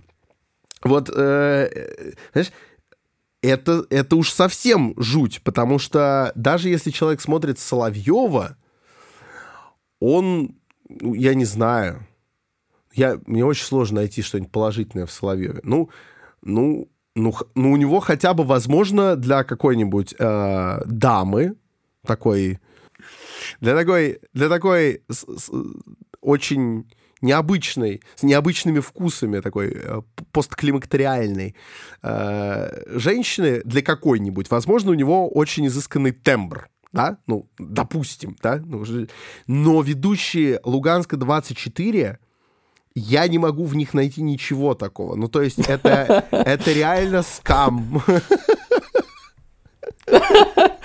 Очень, очень, очень интересно. Я захотел посмотреть, обязательно Простите, поищу дорогие в интернете. Семьи, дорогие а... семьи ведущих э, Луганск-24, я оцениваю медиа-образы ваших э, мужей, отцов э, и так далее как скам. Но при этом я допускаю, что это, возможно, в, душе и в быту замечательные люди, которые, как Итан Хант, перед важной и, естественно, невыполнимой миссией надевают на себя латексную, латексную маску. Вот, и изменяют голос, изменяют повадки. Может быть, это вообще великолепные актеры. Я говорю только про то, что видел по телеку, простите. Окей, очень, очень любопытно. Ну, смотри, ты вот начал все говорить к тому, что, ну, неудивительно, что Россия проигрывает информационную войну. Ну, я бы, наверное, добавил еще, что ну, в целом, наверное, в информационной войне в целом чаще побеждает тот, за кем стоит правда, и кто там защищает свой дом от захватчиков, тот и автоматически получает бонус, скажем так, и в информационном поле, за него там больше любят, топят всегда. Но, конечно, если у тебя еще и пропагандисты такие, как ты описал, то тут э, выбор очевиден. Я хотел бы сказать, ну, потому что вот иначе, киваешь, если я, сейчас, да. если я сейчас промолчу, то опять же получится, как будто я молчаливо с тобой согласился. Я хочу сказать, э, это, естественно, не мое утверждение, но оно по мне так э, на 100% верно, что э, на войне правда гибнет первой. Вот. И за, э, за кем правда в рамках информационного противостояния, если опираться только на него, Э, понять стопроцентно не получится. Э, на то оно и противостояние, понимаешь? Э, в информационном каком-то противоборстве правда отсутствует вообще как явление. И я могу здесь приводить примеры с нашей, с украинской стороны, когда там, не знаю, фрагменты стримов Глада Валакаса приводятся как доказательство, что в российской армии, значит, какие-то, ну, совсем уж э, головожопые люди, они такие, ну, возьмем из, так сказать, пожилого стрима а, отрывочек. Вот, такие, это переговоры российских военных. Ну, блин, круто, конечно, мощно, но, э, понимаешь, нету. Все борются всеми средствами. Понимаешь, что неправда, то военная хитрость. Поэтому твой этот тезис, он, наверное, хорош, но он хорош в каком-то идеальном мире. А так, правда, на телевидении, мне кажется... Я не говорил, что все, что я не говорил, что все, что транслируют там украинские или проукраинские медиа, это правда. Естественно, там э, дезинформации и фальсификации тоже присутствуют. Хотя когда я консультировался с Антоном Соболевым, который был у нас в подкасте, эксперт по как раз троллям и дезинформации в интернете, профессор американских разных университетов русского происхождения, он говорил, что когда изучал, как бы, может сказать, что на удивление мало дезинформации с украинской стороны, э, но, видимо, потому что они сами стараются как бы сохранять лицо и сохранять там репутацию. Это его точка зрения. Я, опять-таки, не эксперт, вот, но я говорил не про это, а про э, про то, что за кем правда глобально, что если ты там спасаешь, защищаешь свою страну от агрессора, то ну, моральное ощущение правоты у тебя присутствует, и э, моральное ощущение там э, правильности дела, за которое ты борешься. Это не значит, что там все там русские солдаты злодеи, а все украинские солдаты праведники. Нет, там, и не значит, что не бывает там каких-то нарушений с другой стороны. Но глобально, что мне кажется, что в таких условиях просто информационную войну ты с большей вероятностью выиграешь. И для своего населения, и на внешний э, информационный, так сказать, рынок потому что люди смотрят со стороны, ну и понятно, что очень мало кто топит за Россию в этом конфликте за рубежом, э, не только потому, что у нас бездарные пропагандисты, э, но и вот по этой причине. А, тут мы, кстати говоря, проходим неподалеку от э, вопроса, который я сам хотел бы поднять. Это про негодование вот из-за того, что люди, люди ощущают за собой, ощущают за собой э, правду и испытывают, испытывают чувство, острое чувство несправедливости от происходящего, они возмущаются нашим вот этим конкретным поступком, э, нашим нашим вот этим вот отвозом гумпомощи э, со следующих позиций, что, дескать, нам от вас, значит, э, россияне, ничего не надо. А, вы уже сюда пришли, напомогали. Спасибо большое. Не надо, пожалуйста, рассказывать о своих, какие, какие вы молодцы, как вы гумпомощь привезли. Видели мы вашу помощь всех сортов. Держитесь от нас подальше, пожалуйста, не лезьте сюда, мы вас об этом не просим. Это очень эмоционально, и я могу представить себе состояние людей, которые это пишут. Но у меня есть несколько возражений. Они, они, на мой взгляд, очень важные.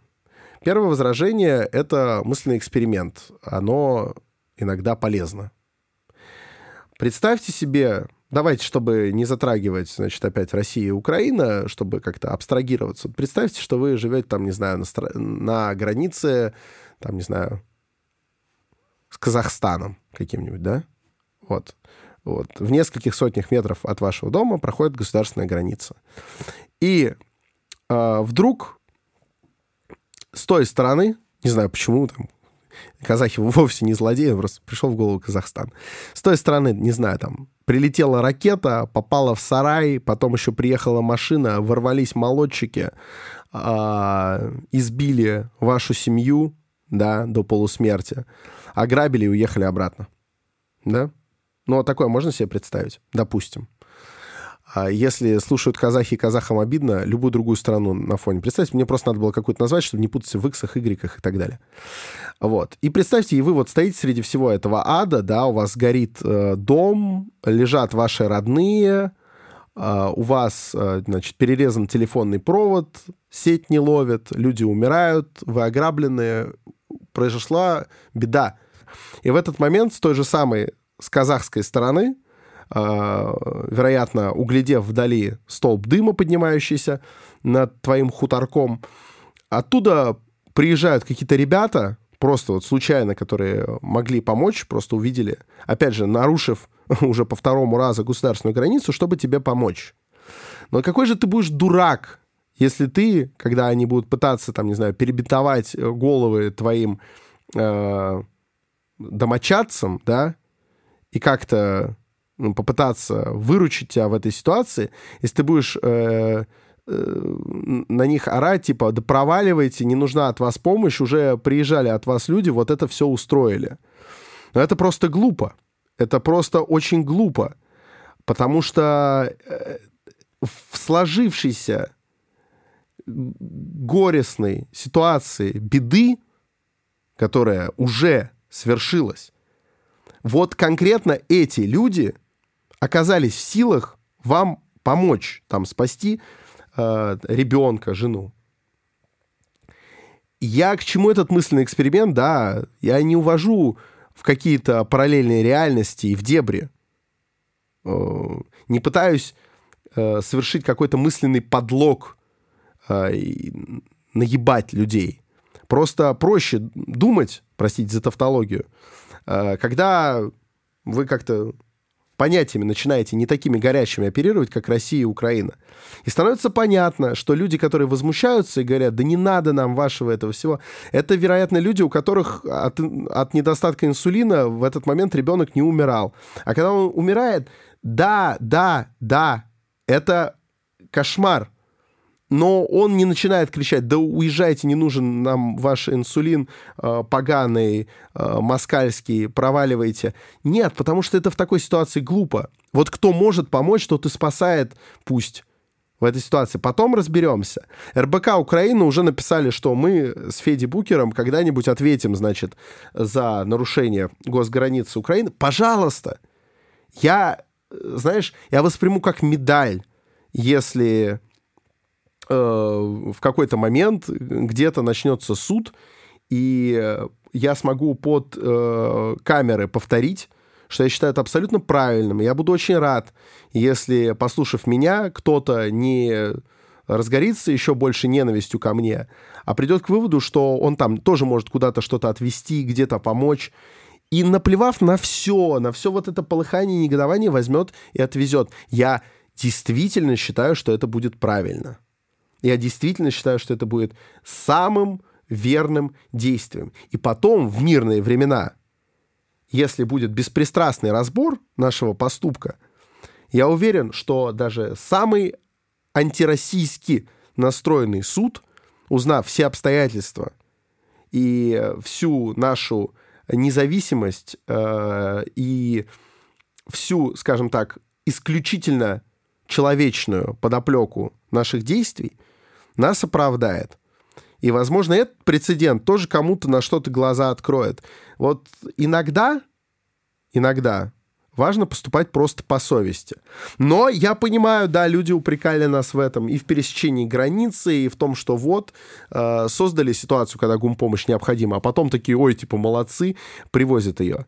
Да не молодцы. Я, э, вот это еще очень важное напоследок.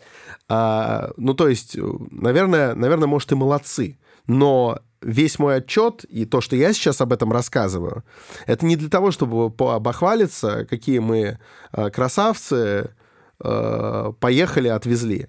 Вообще не для этого. А все для того же, чтобы побольше людей там, не знаю, которые нас с тобой слушают, начинали заниматься хоть в какой-то степени гуманитаркой. То есть я просто даю личный пример. Мы, помнишь, с тобой когда-то очень давно записывали подкаст об эффективном альтруизме, и что вот эта вот благотворительность, которая свойственна скромным людям, которые стараются такие в тишине, а, никак ее не освещая, ее производить, что это не самое эффективное что если ты никому об этом не рассказываешь, то очень мало людей сподвигаешь следовать твоему примеру. Да. Только поэтому я об этом рассказываю. Если бы и так э, текли э, через руки каких-то адекватных, адекватных, своей головой думающих граждан э, потоком лекарства, еда, э, и прочие, прочие необходимые вещи, я бы, наверное, и не заострял внимание на нашей поездке. Но поскольку она пока что, к сожалению, выбивается из общего ряда происходящего, недостаточно часто происходит, я об этом вот повествую, в том числе здесь на подкасте. Да, ну и потому что я пропушил Александра, э, говорю, надо, надо, слишком, слишком тема важная, вот. Э, а он сначала не хотел, скромничал. Вот. Э, ну, смотри, если ты такую пламенную речь задвинешь в суде, то да, возможно, даже какой-нибудь украинский суд в будущем войдет в понимание, хотя это, конечно, очень гипотетический сценарий, и я могу понять все равно украинцев, которые вот э, говорят или пишут все эти вещи, потому что, ну, градус, накал всего просто фантастический. И когда вот ты один раз услышал там град и точку или там несколько раз, а они каждый день уже на протяжении такого времени, и у них там родные близкие гибнут, и они сами не знают, что будет завтра, это, конечно, э, в состоянии аффекта людей вводит. И психологически, насколько травмированная окажутся все, кто как-то пострадал от этого всего, все эти миллионы людей. Это, конечно, катастрофа. А, помимо, конечно же, и смертей, и разрушений. Но а, у нас затягивается подкаст, но мы не можем остановиться пока что, пока мы не договорили про вопросы, которые еще всех волнуют наверняка. Ну вот меня точно очень сильно волнуют. А, что там люди говорят? Вот я слышал, ты говорил э, про подвал, где вы укрывались там от обстрелов, что люди говорят, что вот это укра... украинцы там их обстреливают, в этом э, там был, были люди, которые убеждены, как ты говоришь. А дальше вы пошли гулять по городу, да? Что еще люди рассказывают вообще? Были ли у вас какие-то инсайты? А, знаешь, тут, э, тут, тут опять возникает казус, что я очень много могу рассказать, но поскольку в данный момент я не просто Александр Форсайт за столом на Фабуме, а напротив там сидишь ты, и я тебе за стаканчиком виски просто что-то повествую. Нет, э, я сейчас э, говорю для аудитории. И а, будет очень странным, наверное, если я буду э, вдобавок еще к тому, да, я, я просто считаю тот факт прям совсем важным, что я слышал, что местные э, достаточно однородно рассуждают о том, что это ВСУшные ракеты. Вот это я считаю совсем уж важно. Опять же, это мнение, которое ходит в народе, и все. Ну, то есть, у которого нету ну, никаких однозначных подтверждений. Но вот так люди считают. Это, я прям полагаю, очень важно. Но многие вещи, которые они говорят, они еще менее актуальны сейчас э, для происходящего, но при этом очень сильно вызывают э, горение либо с одной, либо с другой стороны, потому что э, люди очень сильно, на самом деле, даже не вторят пропаганде, они рассказывают какие-то истории, которые вот пропаганде очень бы пригодились, так сказать, влестили бы, пользуясь э, картежническим жаргоном. То есть, если я бы это поснимал, да, этих людей. А я даже думаю, что они не против были бы. Потому что там сейчас люди, ну, в первую очередь хотят заявить миру, что они там, они живые, они э, думают, э, продолжают как-то существовать. То есть люди там не чураются разговоров, знаешь, они не отмахиваются от тебя, когда ты их о чем-то спрашиваешь. Вот. В подвале я особо не спрашивал, только слушал. А вот утром, когда гуляли, да. И так далее. Но, ты понимаешь, я бы вот заснял их, да? Я уверен, что я мог бы э, Rush Today продать эти mm-hmm. вполне себе любительские кадры, и это пошло бы в эфир в прайм-тайм, это обсуждалось бы на блевотных ток-шоу, на этих э, mm-hmm. блядских передачах. Люди, там просто люди бы пальчики облизали, мне бы, наверное, зарплату предложили. Я не хочу подобным заниматься, и э, не хочу это ретранслировать даже на нашу маленькую аудиторию. Маленькую по сравнению ну, с телевидением. Вот. Хотя она, конечно, она очень существенная. Не хочу. Поэтому я не буду пересказывать это дословно. И, кстати говоря, подобный же разговор, как у нас сейчас с тобой произошел, у меня там же в комментах на пушке. Пушка Форсайта, телеграм-канал Александр Форсайта. Где, где собственно, я опубликовал этот отчет. Э, и там я как-то вот об этом обмолвился, дернул меня черт. А там опять же был спор про то, что вот, ты же говоришь, что это ВСУ обстреливают. Я говорю, ну вот так местные говорили. И как-то мы пришли к тому, о чем еще местные говорили, и я вот то же самое задвинул. Не хочу это ретранслировать, но там пропаганда бы даже позавидовала. И как э, ко мне подступили, подступили э, с тем, что а что это, а что, а ты скажи. Любой может вот так вот ляпнуть. И ребята правы на самом деле, да? Прикольно я придумал, да? Сейчас посидеть на двух стульях. Да там все в Херсоне за Россию. Я, правда, говорить не буду, пруфить не буду, чтобы не помогать пропаганде. Но они там все за Россию. Вот ловкий сукин сын. Подозрительно. Да? Очень подозрительно. И э, поскольку я могу встать на место другого человека, я такой, блин, резонно. Попытался ему объяснить, что на самом деле действительно просто очень не хочется тиражировать какие-то э, какие-то ну, может, отчасти какие-то городские легенды и убеждения простого люда, они мало могут иметь отношение к реальности, но спорщик у меня попался, видимо, высокопрофессиональный, потому что начал меня байтить. Он такой, ну, понятно, слив. Все, ты слился, слился, про путинская мразота. Не, возможно, он так, кстати, не говорил. Ну, он там немножечко рисковат был, но, по-моему, про путинская мразота меня не называл. Но думал, я вот уверен, думал. И что-то я несколько раз э, попытался отшить эти байты, а потом такой, да что с тобой спорить, ты сливаешься. Короче, я такой, так, слушай сюда. Давай мы сейчас с тобой идем в личку. Я вот тебе одному Присылаю пруфы, что видео-то у меня нету, а вот на диктофон я несколько раз записывал. Так, э, беспалево, естественно, никак не маркируя именами, чтобы никого не подводить под монастырь, и не для публикации, а вот для себя.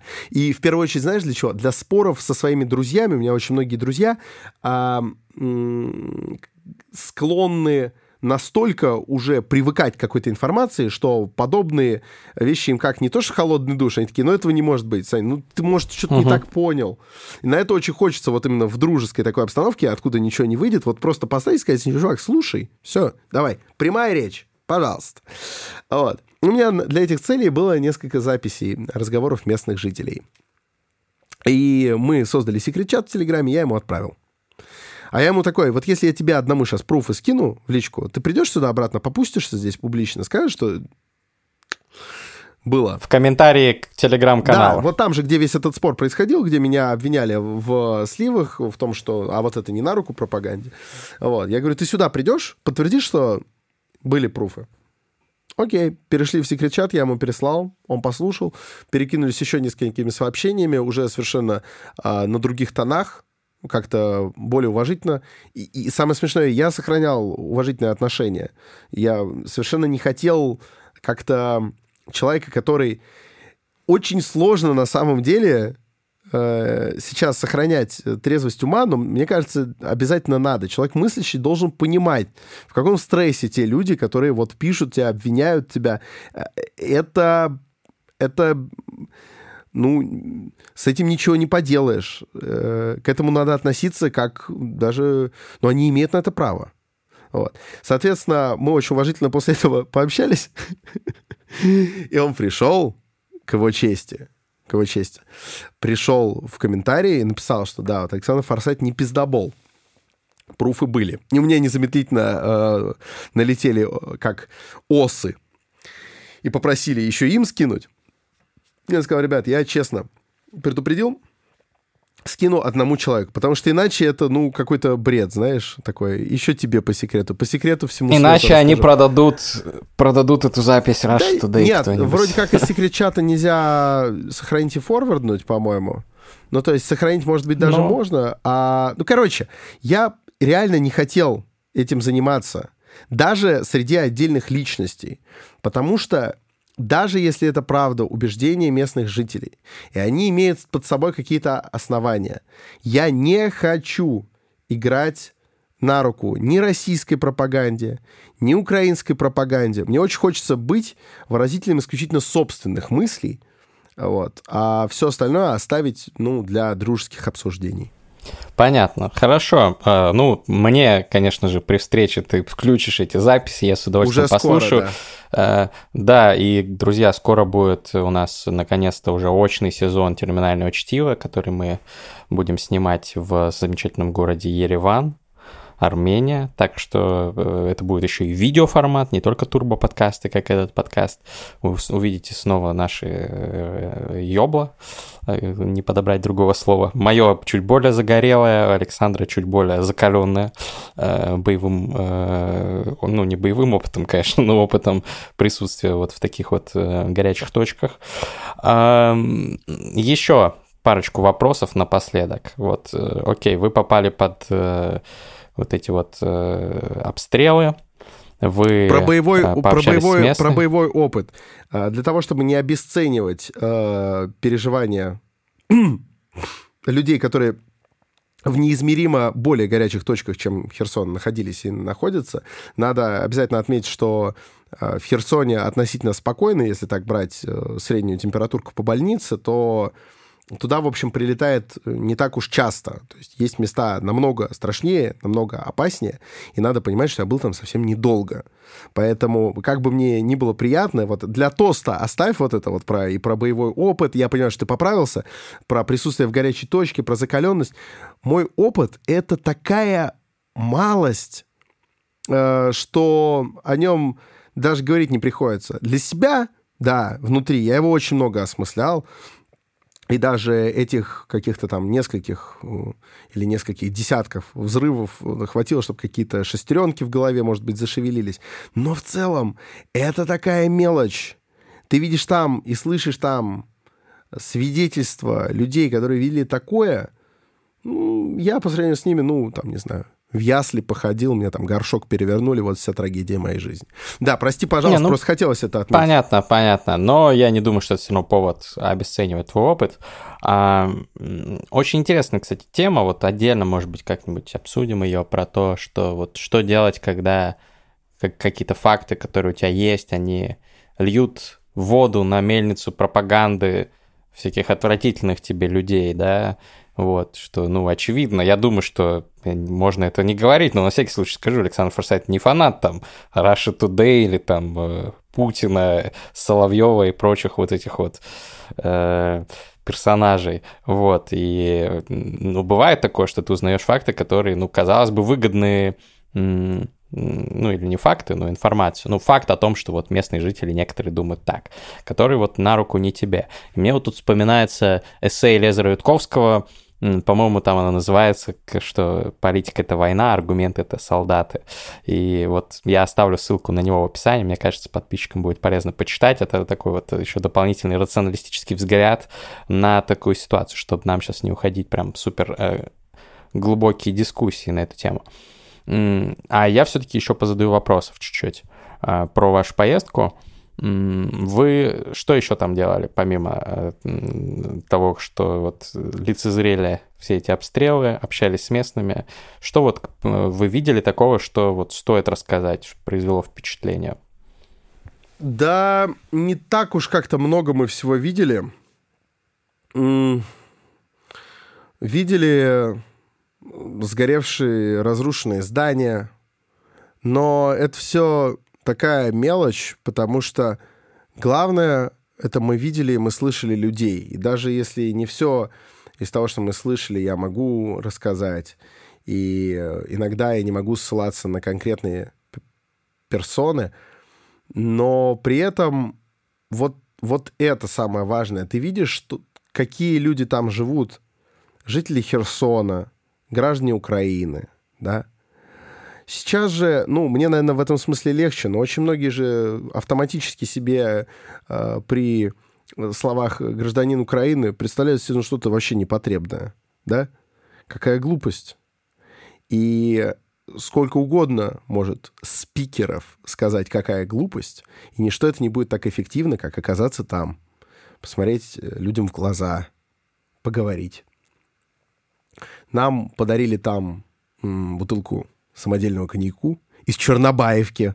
Вот, кто следит за боевыми действиями, должны оценить. Вот, потом пили замечательный, не то что не отравленный, а просто прелесть какой коньяк. И мы везли оттуда беженцев, это важно, мы это немножко упустили, потому что мы все говорили, как будто мы туда отвезли лекарства, обратно порожняком ехали. Такой роскоши себе позволить никто не может. Если едешь перебеженцев. А, и я ну, на личном примере хотел бы опровергнуть эти расхожие а, домыслы о том, что Россия чуть ли не похищает граждан Украины, насильно как-то их там увозит. Опять же, ну, наверное, может быть, кто-нибудь может привести какие-то подобные свидетельства. Но, во-первых, я ни одного убедительного не слышал, а вот этот вопрос меня заботил, потому что э, это прям расхожая э, какая-то расхожая какая-то фраза про то, что «А куда вы их увезли?» Вот сразу. «Куда вы их увезли? А что вы, не знаю, где вы их спрятали? Куда вы увезли граждан Украины?» Туда, куда они попросили. Вот. А, туда, ну, в Россию, соответственно. Да, но самое смешное, что э, не стоит думать, что гражданин Украины, оказавшийся в России как беженец, не может куда-то еще поехать. Никто его в России удерживать не будет. А, как бы это сейчас цинично не звучало, хочет уезжать, баба с возу, кобыле легче. И не надо размещать и так далее. Если у кого-нибудь там родственники, там, не знаю, в какой-нибудь той же Турции, да, переезжаешь через границу в Россию, едешь себе в свою Турцию. Никакой проблемы. А, много, говорил, много говорил с ребятами, которые больше занимаются беженцами здесь, а, организованно, с большим количеством. Никто тоже не встречал никаких таких э, ситуаций, что кого-то насильно вывезли сюда. Но подожди, ладно, опять же, это мы отклоняемся, я начинаю говорить о чужом опыте. А о своем просто хочу сказать, что вывезли э, пожилую даму э, с онкологией и вывезли э, семью, мама, бабушка и ребенок, диабетик такой. Вот не повезло мальцу, классный парень, классный парень, очень приятный, такой немножко стеснительный, э, но хороший малыш. Вот, э, нет, хороший малец. Вот малыш какое-то лоховское слово, он никакой не малыш, он малец, он такой боевой карапуз. Э, Интересно. Вот. И они отправились туда, куда они хотели. Вот. Дама в один город и легла там в больницу, Э, где и собиралась, и где ей окажут квалифицированную помощь.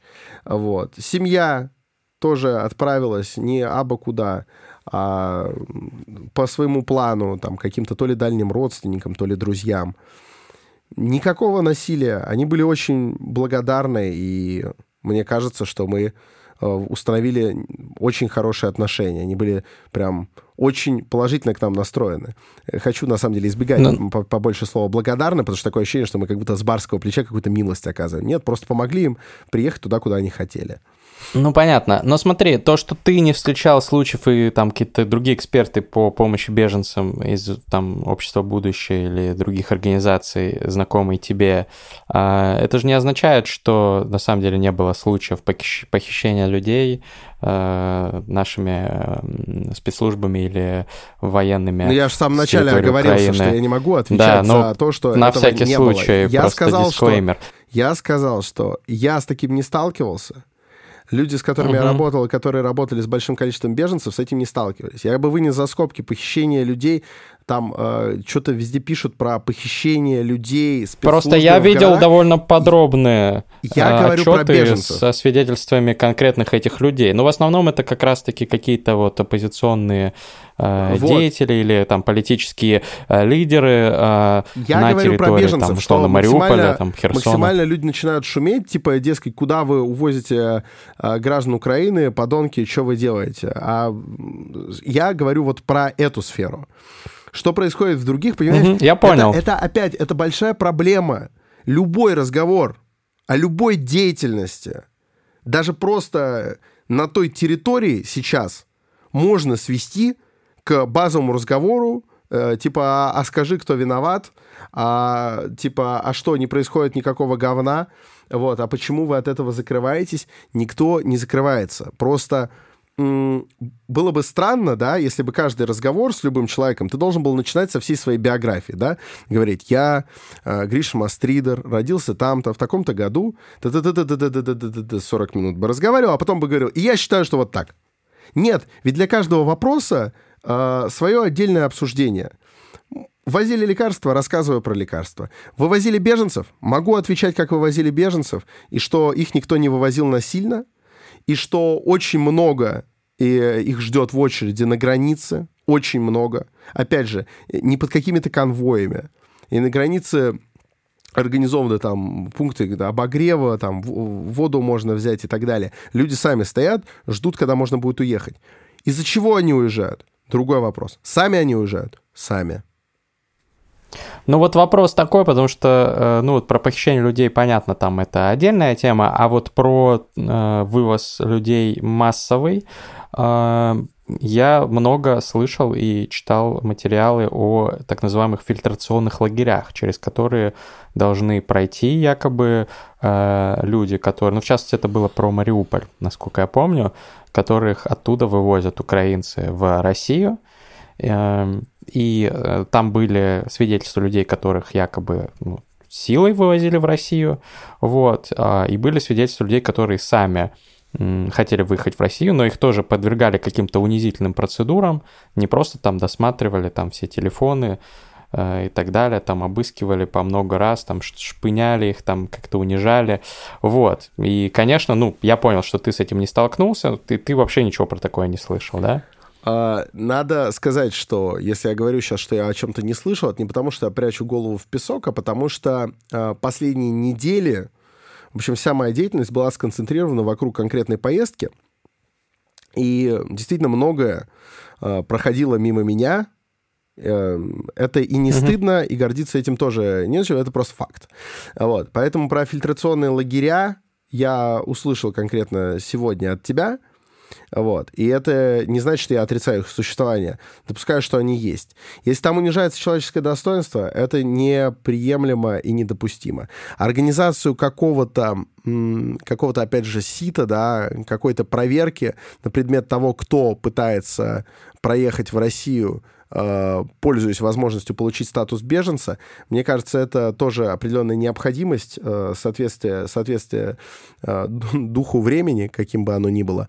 Вот. Но при этом всем, естественно, никого не должны вывозить силой, аксиома. Не должно унижаться человеческое достоинство, аксиома. Вот.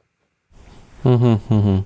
Я понял. Ну, хорошо, что вот ребята, как минимум, которых вы вывезли, что с ними э, в этом плане все э, получилось без всех этих э, унизительных практик. Это хорошо.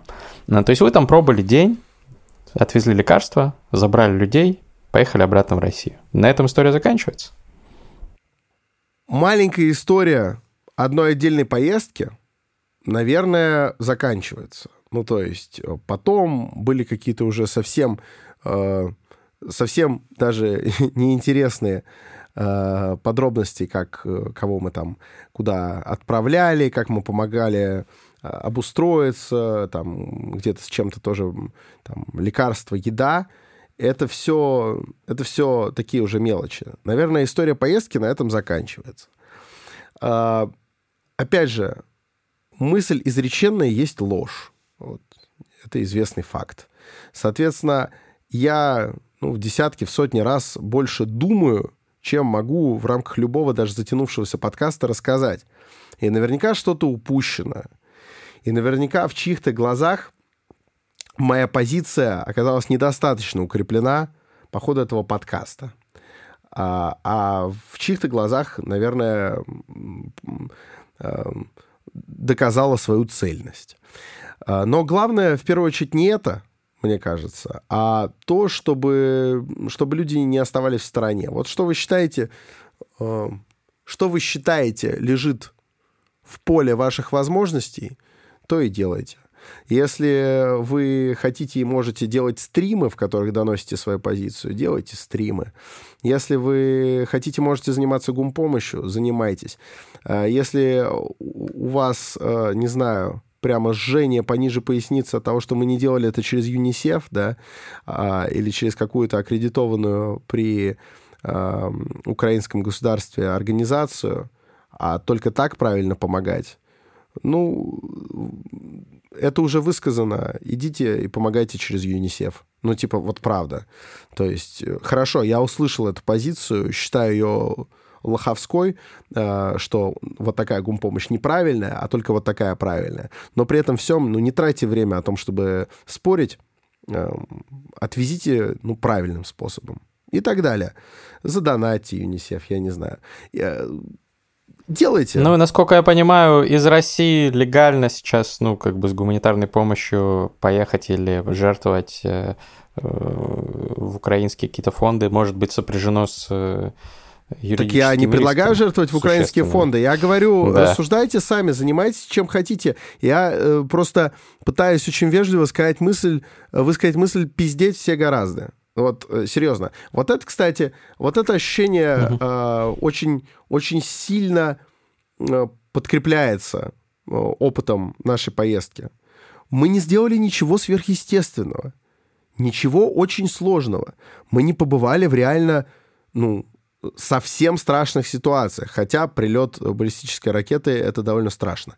Но, ну, вот как бы ничего такого, что лежит за пределами разумного, даже произведено-то не было.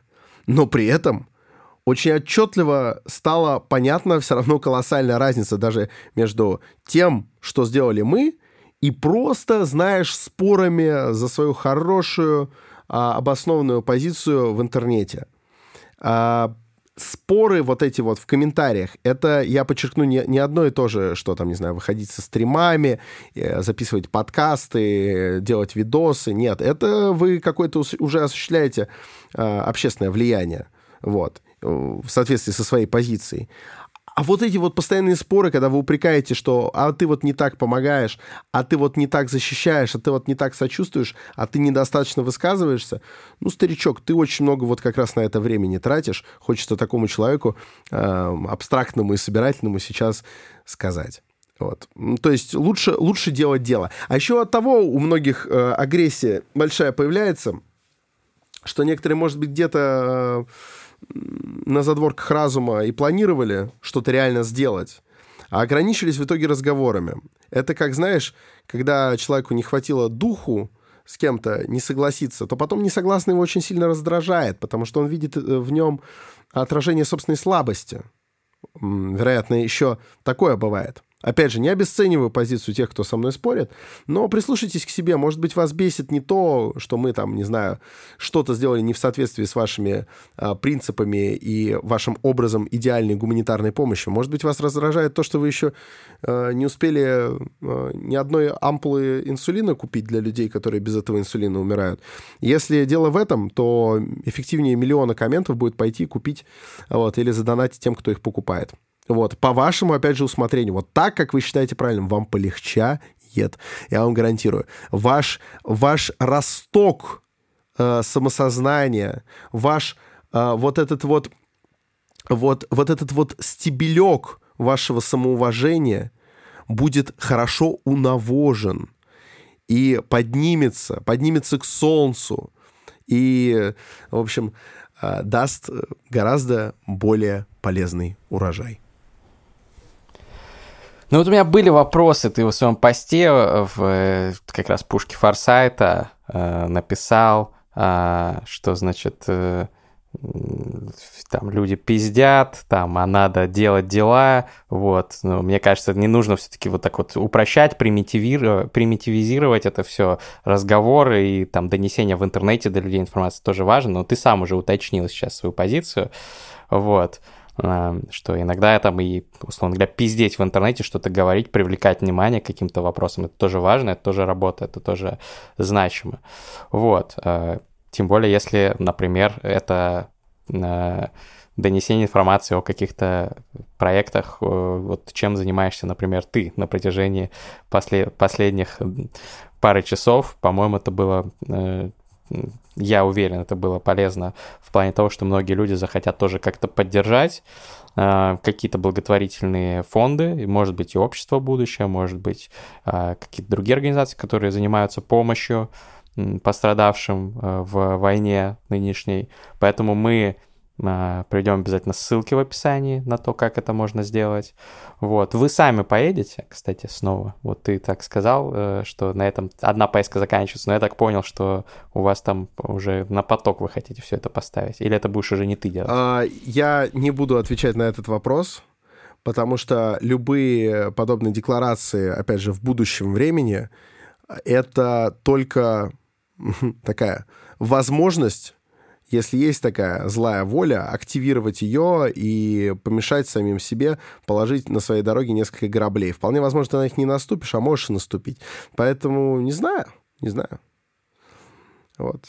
А, а, но лекарства в Херсоне будут. Понятно, понятно. Но я так понимаю, что просто это же не не прекращается потребность во многих вещах, Нет, да? конечно. Это которые, постоянная, это постоянная потребность, привезли. и именно поэтому никогда не поздно. Не нужно думать, что если вы там, не знаю, с самого начала не включились в какую-то деятельность, то теперь, значит, эта ниша занята, кто-то этим занимается. Нет, э, вливайтесь, э, делайте, делайте что-то. Угу, угу. Ну, то есть, соответственно, если кто-то из наших подписчиков, например, хочет деньгами поддержать, там, условно говоря, вот эту гуманитарную миссию, там мы оставим реквизиты в описании, но если он хочет там как-то своими ресурсами, там, условно, ездить там по аптекам, закупать медикаменты или, или что-то еще, Контакты или даже там есть. какие-то такие поездки. Выходите на связь. Контакты оставим. Выходите на связь, угу. э, рассказывайте о том, чем вы можете и хотите помочь. Не факт, что это конкретно пригодится, но если это понадобится, будут знать, куда свистнуть. И вот, кстати, еще очень важно. Э, я поработал э, плодотворно и с огромным уважением с ребятами из общества «Будущее», и мы никуда наш контакт не теряется, мы продолжаем взаимодействовать и работать. Но надо пояснить, что я к обществу «Будущее» а, не имею никакого отношения, кроме того, что там мои друзья и так далее. Я не член этого движения, и я не его амбассадор. Поэтому, если меня спрашивают, да, типа, с кем вы собирали, да, какими какими способами, то, безусловно, вот, пожалуйста, ссылка, переходите, считайте достаточно аргументированным, донатьте, а, ребята будут благодарны, а мне не зашкварно. При этом я никак их не, скажем так, я не говорю, вот им надо, а другим нет, понимаешь? Я не говорю, вот этим только вот мы занимаемся. Я даже э, к ним не имею формального отношения. Вот. Это хотел, хотелось ну, бы конечно, описать. конечно. Нет, просто ты сказал, что э, про, про вот эту миссию, что там, не знаю, вот помогите нашей миссии. Да, как, какой-то. Вот вы э, проводите изыскания. Не, конечно, я поэтому я поэтому сказал, что мы оставим ссылки. Мы же, у нас же много подписчиков украинских тоже, да, есть э, организации украинские, которые помогают, и в том числе вывозят там из Украины. Вот помогаем уехать, например, бот в Телеграме. Э, есть ребята из наших подписчиков, которые там волонтерят на него, помогают вывозить женщин и детей, например, из Украины э, на Запад, соответственно, да, там в Польшу, еще куда-то, Венгрию там и так далее. Поэтому есть разные организации, и помогайте тем, которые кажутся вам наиболее достойными, э, но помочь какой-то из них, если у вас болит душа за нынешние события, за войну и за пострадавших э, в ней, то это хороший способ. Рекомендуем. И видите, Александр вот делом помог, э, непосредственно съездив, но не обязательно врываться там и попадать под эти обстрелы. Вы можете просто перечислить деньги, криптовалюту или, может быть, там как-то поволонтерить в интернете на такие организации. Это тоже как правило, очень востребовано. Да, от, все, от всех будет толк. Вот. Э, от всех будет толк. И дежурное напоминание второй раз за подкаст. Если вам кажется, что я недостаточно резок в своих формулировках, то у меня вот есть коллега, э, текучий и приятный голос которого вы слышите наряду с моим, который в этом подкасте в силу своего географического расположения э, берет на себя высказывание э, резких позиций и так далее. Помните, помните, господа, я в Москве. Вот. Поэтому, слава богу, что этого подкаста да, это, два это, ведущих, это двое ведущих, вы все мою позицию знаете, и у меня, у меня есть Герольд. Вот. Хотя, кстати говоря, он не, не доскально Герольд моей позиции, да, но, скажем так, если вам не хватает резкости, послушайте Григория. Если вам не хватает байк про гумпомощь, слушайте меня. Вот.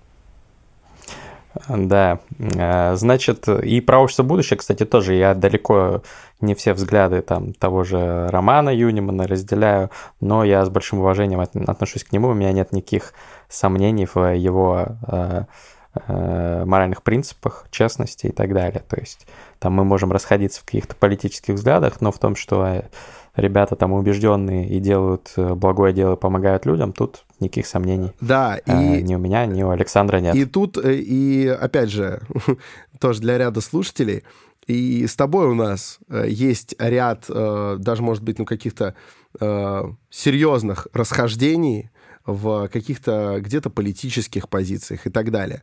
Но самое главное, самое главное, что у нас нет никакого нет никакого взвешенного и э, предопределенного, знаешь, мнения редакции. Есть твое мнение, есть мое мнение. И то, что мы можем вот в таком диалоге э, с какими-то, в том числе, каверзными вопросами, с какими-то трудно формулируемыми ответами с разных позиций раскрывать, э, раскрывать рецепт, как оставаться достойным, приличным человеком в это нелегкое время, вот это, мне кажется, одно из базовых достоинств подкаста «Терминальное чтиво». А, но второе базовое достоинство подкаста «Терминальное чтиво» — это, конечно же, э, значит, э, то, что происходит в конце каждого выпуска неважно, мы сидим вместе на студии в наушниках и качаемся под один и тот же бит, или мы сидим в наушниках за несколько тысяч километров друг от друга и тоже качаемся под один и тот же бит, только, правда, я не слышу бит, когда читает Александр Форсайт, он не слышит, когда читаю я, поэтому э, со стороны это довольно сложно организовывать, но потом на сведении звукорежиссер подставляет этот бит и звучит так, как будто мы действительно читаем фристайл вместе синхронно, но мы так и делаем, просто вот каждый себя сам записывает. Это так, немножко внутрянки для вас. И сейчас мы, собственно, перейдем к вишенке на торте сегодняшнего подкаста. Фристайл это, фристайл это когда мы на ходу придумываем рифмованные строчки э, на темы какие-то, которые связаны с обсуждением. Э, чаще всего это кринжово получается. Иногда у нас просыпается в нас э, рэп-гений. Вот, надеюсь, что сегодня будет второй случай, но э, если не получится, то не обессудьте. Ну, скажи, скажи вот это вот сакраментальное. Ну что, сакраментально, диджей, заводи это дерьмо.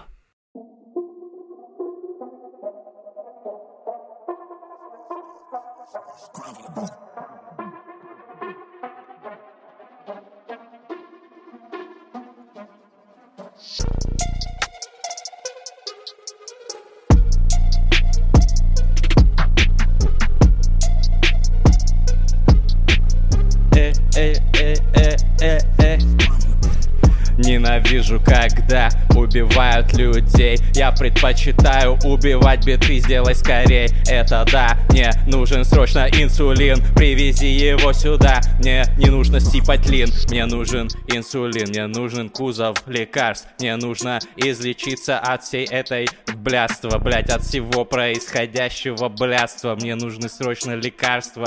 Блять, какое-то гангстеры, блять, вокруг. Захватили власть в моей стране Напали на другую и устроили здесь беспредел Блять, мне нужно срочно машина справедливости. Мне нужно срочно газель добра, блин Привези, привези, привези мне инсулин. Привези, привези, привези, братуха, блин Привези в Херсон, в Москву, Сити, Санкт-Петербург Привезите, пожалуйста, кто-нибудь помогите. Этот парень сделал это, респект, конечно, родители, дети, все в респекты Казалось бы, могли выразить, но нихуя себе, блин. РБК Украина, вам не стыдно, блять, вы просто что, обосрались, бля, с подливой взяли фотку с 2016 года. Ребята, когда еще Форсайт не был волосатым Блять, как будто бы какой-то там пиздюк Федя. Он, блять, худой, э, вы хотите призвать к ответу его Это, блять, Федя из прошлого Он даже, блять, никогда не знал, что доберется, блять, до такого yeah. Mm, Yeah